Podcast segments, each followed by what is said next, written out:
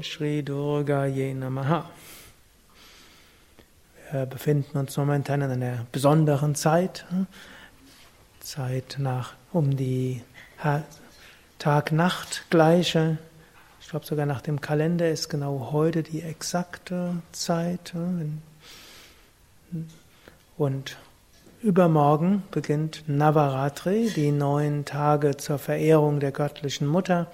Wir haben auch zu diesem Anlass Swami Nivedananda hier, der dann auch die Navaratri Pujas zelebrieren wird im Homa-Raum abends um 19 Uhr. Er rezitiert jeden Tag auch die Lalita Sahasranama.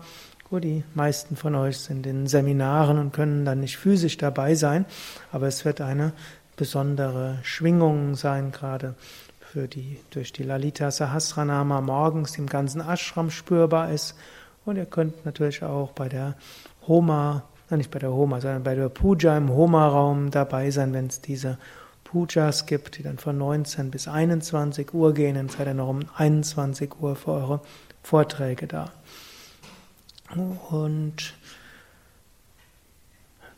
göttliche Mutter ist ja Navaratri, das Thema Verehrung der göttlichen Mutter, Verehrung der Göttin.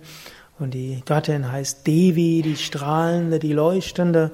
Sie heißt aber auch Shakti, kosmische Energie.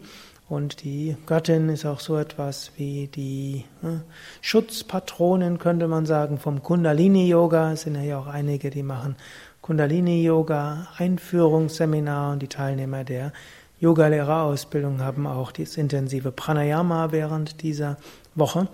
Und da ist also die Shakti besonders wichtig.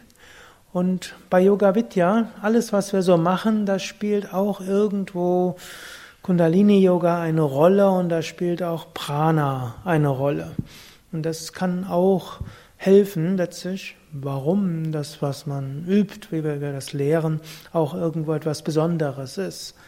Und im Grunde genommen, Shakti, die kosmische Energie, hat verschiedene Aspekte. Das ganze Universum besteht aus Energie, wie jetzt auch die seit einigen Jahrzehnten die Wissenschaft, also die Physik sagt. Die Yogis haben das schon immer gesagt, insbesondere die Shaktas haben gesagt, hinter allem ist die göttliche Mutter, alles ist Energie, alles, was wir sehen, hören, riechen, fühlen und auch das wir nicht sehen und so weiter können, ist alles kosmische Energie, Shakti. Und diese Shakti kann man überall spüren, man kann sie erfahren, man kann in jedem Objekt, auf das wir uns konzentrieren, diese Shakti, diese göttliche Mutter spüren. Und so eine einfache mystische Technik wäre, sich auf irgendetwas zu konzentrieren, vom Herz damit zu verbinden und irgendwo spüren, ja, da ist Shakti erfahrbar. Eine weitere wichtige Technik ist natürlich, seine eigene, seine innere Shakti, das Prana, die Lebensenergie zu erhöhen und subtiler zu machen. Und ich sagte schon vorher, alles, was wir bei Yoga Vidya machen, dient auch dazu. Wenn wir Asanas und Pranayama üben, die sind natürlich toll für den Körper und sie sind gut für die Psyche, aber vor allen Dingen sind sie so ausgerichtet, dass sie Prana aktivieren, die Lebensenergie aktivieren, Energieblockaden wegnehmen. Wenn man nach einer Yogastunde sich so großartig fühlt und so offen fühlt und weit fühlt und leicht fühlt, das, das ist Prana, die Lebensenergie, die dabei aktiviert wurde. Und gerade die, der Yoga-Vidya-Stil des Hatha-Yoga ist sehr stark darauf ausgerichtet, eben dieses Prana zum Fließen zu bringen. Und so gibt es ein bestimmtes Feeling, bestimmtes Gefühl, das man hat nach einer Yogastunde hm, und insbesondere Yogastunde im Yoga-Vidya-Stil. Unsere Meditationstechniken sind alle darauf ausgerichtet. Hm. Es gibt viele wunderbare Meditationstechniken, zum Beispiel gibt es viele Achtsamkeitstechniken. Bei Yoga Vidya verbinden wir die mit einem Mantra, nennen es dann einfache Mantra-Meditation. Und es führt dann dazu, dass man zum einen alle Vorteile der Achtsamkeitsmeditation hat, das Beobachten, das Nicht-Identifizieren, das Nicht-Beurteilen, eine Gelassenheit. Und wir schmuggeln da noch ein Mantra rein, damit da noch zusätzlich Prana ist, sodass man sich nicht nur gelassener fühlt, sondern auch mehr Energie hat als vorher. Oder Mantra an sich ist ja schon etwas für das Prana, aber unsere Haupttechnik, die wir lehren, ist letztlich die kombinierte Mantra-Meditation. Da haben wir ein Mantra plus ein Chakra plus noch eine spezielle Atemtechnik und so macht man alles, um mehr Prana zu haben. Wenn wir singen, singen wir nicht irgendetwas, sondern wir singen auch wiederum Mantras. Und Mantras haben, aktivieren das Prana allein durch die Kraft des Klanges. Viele Menschen, die neu zu Yoga Vidya kommen, die sind vielleicht am Anfang etwas gewöhnungsbedürftig, die Mantra, andere fremde Sprache, was kann das sein? Aber wenn man ein paar Mal dabei ist, merkt man, es macht etwas mit einem. Und es macht mehr, als wenn man nur irgendwelche religiösen oder spirituellen Lieder singen würde, die vielleicht mehr als Herz selbst gehen oder die vielleicht äh, irgendwo vom Inhalt her man sofort versteht. Aber Mantras wirken, selbst wenn man überhaupt nicht weiß, was sie bedeuten. Kraft des Klanges, die Shakti, des Prana wird aktiviert. Oder hm, unsere Essregeln. Hm, oder was am Buffet serviert wird, um es mal so zu sagen.